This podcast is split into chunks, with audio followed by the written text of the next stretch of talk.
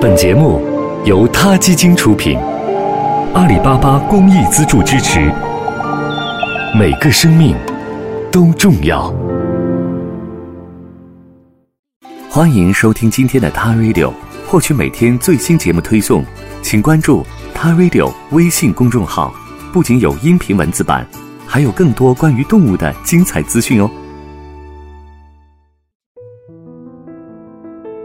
六月四日，我们邀请了毕业于爱丁堡大学皇家兽医学院、英国兽医伦理学协会和福利委员会成员海瑟·培根女士，为他基金的理事们和志愿者们做了一场关于动物福利的讲座。讲座音频分为三期。那上周五，我们给没能来到现场的听众们分享了第一期关于绝育和安乐死的音频。如果您感兴趣的话呢，也可以查看 t Radio 历史消息收听。这一期，培根女士和翻译思思将给大家讲一讲能不能吃猫狗的问题。We go back to our spectrum of animal welfare, and when we consider our animals that are at the top of that spectrum with really good welfare, our animals at the bottom with really poor welfare. 那我们刚刚说的这个动物福利有一个很大的范围，然后最高的就是最高的这种福利，然后最低的就是啊这个动物福利非常的差。And from a euthanasia point of view, we consider that to be in the middle. We consider that to be neutral because an animal that is dead cannot experience anything. It can't experience suffering or pain also can't experience any good things either. So we have to put that in the middle.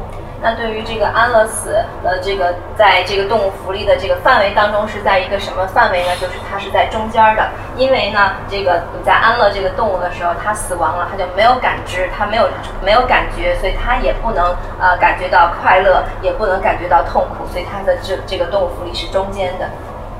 Okay, so I was uh, given a list of questions. I don't know if you want to go through those, or if people just want to, if people have any questions that they just want to ask now, or. 那在我们之前，我们跟大家收集了一些问题，然后呃，就不知道说大家是想啊、呃、现在现场提问呢，还是我们就呃就继续讲之前我们收集到的那些问题。嗯。嗯，just carry on. Okay, all right. So um. So one of the questions was asking about um, the standards in other countries. So I just wanted to give you, this is a European example. This applies to all across the European Union. 那问呃，那其中的一个问题，我们得到的就是说，我们其他的国家的这个动物福利是什么样的？然后这个是一个欧洲的这个动物福利的一个呃一个大概的标准。And this is for farm animals. 那这个是给这个农场上面的这个呃呃食用动物的一个标准。 And basically, what we've done is consider all of the things that make an animal's life worth living. So this is kind of our basic five freedoms. People are probably familiar with those. Um, and countries all over Europe have changed their legislation to make sure it conforms to that minimum standard, so that farm animals have a life that is not perfect, but it's not they're not suffering.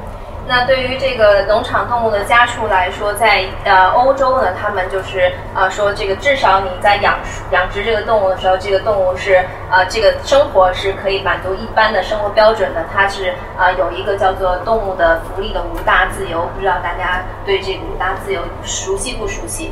啊，那所有的这个呃欧洲的这个农场的这个家畜呢，都需要呃它的最低标准就是这个五大自由的这个标准啊。And then 他们知道五大自由。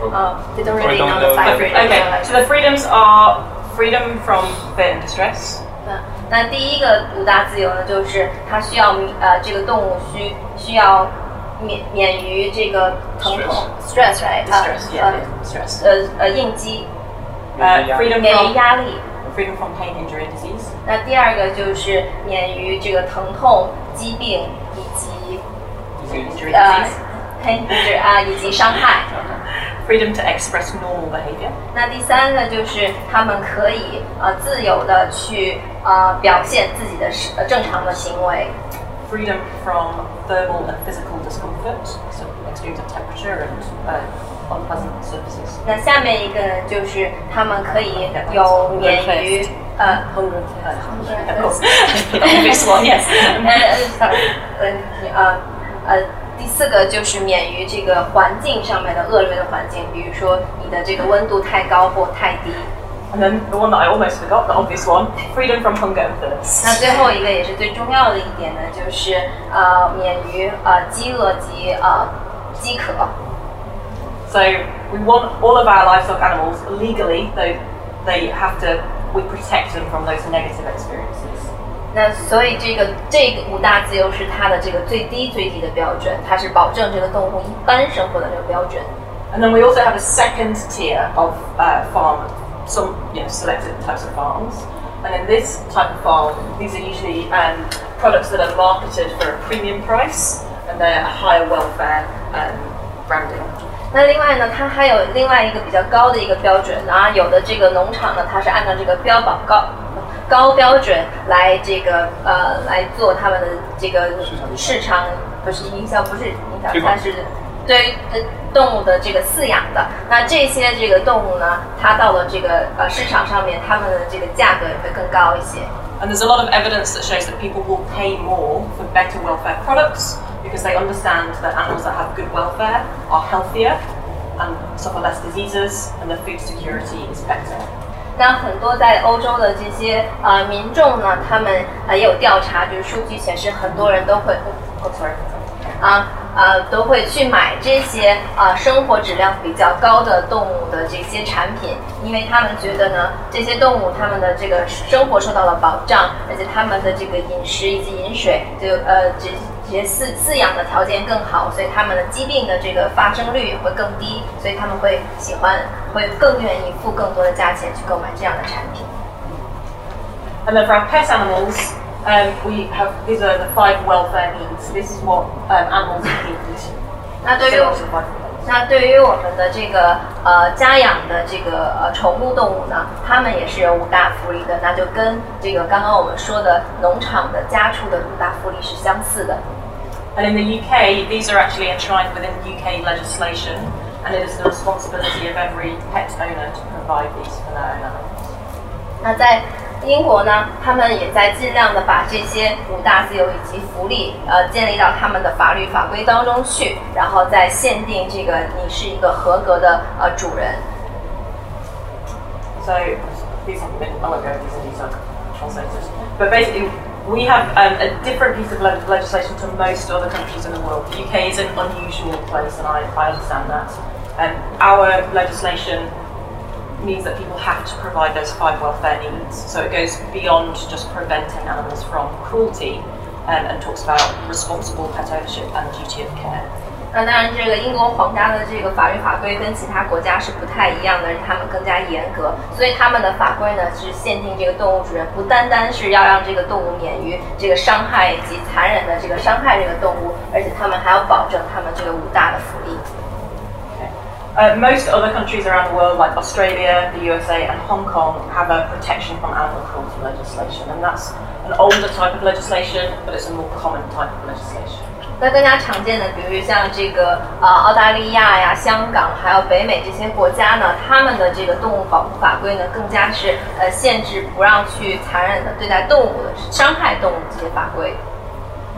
One of the problems with this type of legislation from a welfare point of view is that the animal has to suffer before the legislation can be used. 那我们其他这些比较老的这些法规的这个缺点是什么呢？就是因为呃这个动物要先受到伤害了之后，它才能会被判决。 Um, and then one of the other questions I was asked about was um, about eating different types of meat. So why is it okay to eat farm animals? It's not okay to eat dogs and cats. And I think that's a really good question. 那另外我们收到了一个问题，就是啊、对于肉类的这个品种的选择，为什么我们呃吃这个猪肉、牛肉这些家畜就可以，但是我们就不能吃狗肉呢？那这是一个很好的问题。 So one of the common arguments that's used against this is that dogs and cats are companion animals. Um, we live with them, we have an emotional connection to them, and therefore it's morally wrong to use them for food. 那第一个反对的声音是什么？也是最常见的声音就是什么呢？因为猫和这个犬是我们的这个宠物，所以呢，在我们的这个伦理道德上是过不去的，所以我们就不能去吃猫或者是犬。And that's a perfectly valid argument, but that's a human centered argument. It's not thinking about the animal welfare. 那当然，这个论点是呃，很就是是很可以成立，但是呢，这个论点的这个呃。反矛盾点就在于，这个是出于人人道主义的呃去想的，而不是出于动物本身的这个角度去考虑的。We know from research that pigs are as smart, if not smarter, than dogs. 然后，因为我们研究会发现说，其实猪比犬呃跟犬甚至是比犬还要聪明。Um, and no farm animal chooses. They don't line up at the slaughterhouse and volunteer to be sacrificed. It's a decision that we make for them, and we make that based on our human needs. 那就像这个犬不是生下来就会被吃一样，猪生下来也不是就是要被成为人的餐桌上面的食物。那也就是，嗯，sorry，呃，哦，那所以这个这个对于猪是变成家畜的这个决定呢，是人为造成的。 But from the animal's point of view, it's still being killed. For and it's a healthy animal that we're killing. We are choosing to kill healthy animals. 那对于这个家畜来说，那它的这个死亡成为餐桌上的食物是没有自己的选择权的。然后，呃，而且我们在杀死这个呃把它变为食物之前，你杀的是一个健康的动物。 So, from the cow or the pig's point of view, the reasons for dying are no better than from the dog's point of view, really. No animal that is healthy would choose to die. 那其实我们现在来比一下，就是犬，呃 或者是呃和犬、犬猫和这个牛或者是猪这些啊、呃家畜动物，我们相比，那它们其实对于它们这两这几种动物来说，它们并没有选择自己要去死亡。 So, if we're thinking from an animal welfare argument, from the animal's experience, then we need to think well, is there a difference between eating cats and dogs and eating pigs or cows? 所以，对于动物福利的这个角度来考虑，我们从动物本身来考虑的话，那我们吃猫或者狗，或者是我们选择去吃牛、羊、猪这样的动物来说，对于动物本身是没有区别的。 And I think the main argument that is a, a, a, a s- a sensible argument around this is this that dogs and cats cannot be farmed and slaughtered humanely. 那另外有一个论点是什么？就反对的观点是什么呢？就是犬猫呢，它们是不能被呃这个大大规模的饲养的，而且它们也不能找到一个比较人呃人道的方法去屠宰它们。And this is because dogs and cats are a different type of animal. They're a predator type of animal, whereas the animals that we usually eat are prey species. 那主要是因为呃那个猫和犬呢，它们是狩猎动物，而我们呃它们是捕猎呃动物呃不那是是捕猎动物，是捕食者，是食肉动物。但是呢，我们所吃的这些动物呢，是杂食动物或者草食动物，是被捕猎的动物。So their natural behaviours are different, and our ability to provide good welfare for those different groups of animals is different. It's easier for the prey animals than it is for the predator animals. 所以，对于这个我们选择什么样的动物去驯养，以及去作为家畜或者是作为我们的食物来说，我们去选择那些被捕猎的动物、那些食草动物来说，我们更可以更好的提供它们呃生活环境新生活环境，然后让他们可以去表达自己的正常行为。So we know that dogs are very sociable, and if they're kept in confinement in large groups, they will fight for food. That's very stressful, um, and that's a problem. If you keep a group of cows together, they don't all fight for food. So they have different behaviours, and so housing groups of dogs together is more of a problem than housing groups of other animals together.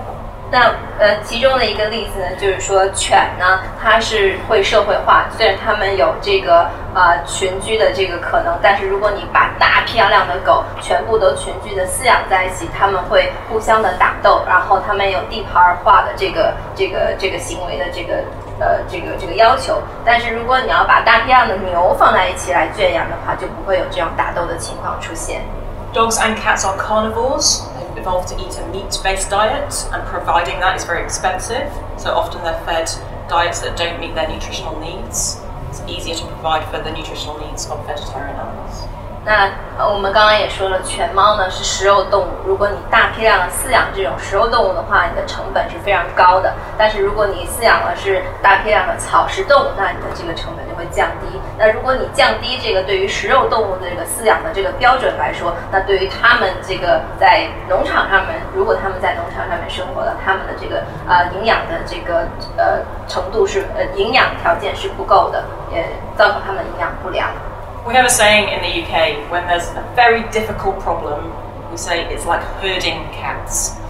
Imagine a group of cats trying to herd, trying to move them. They'd all go in different directions. It would be crazy. You can't do it. It's very difficult. So herding cats, moving cats from one location to another, is a huge challenge. If we think about that, farming, transport, moving into the slaughterhouse, trying to do that with a group of cats, it's just impossible.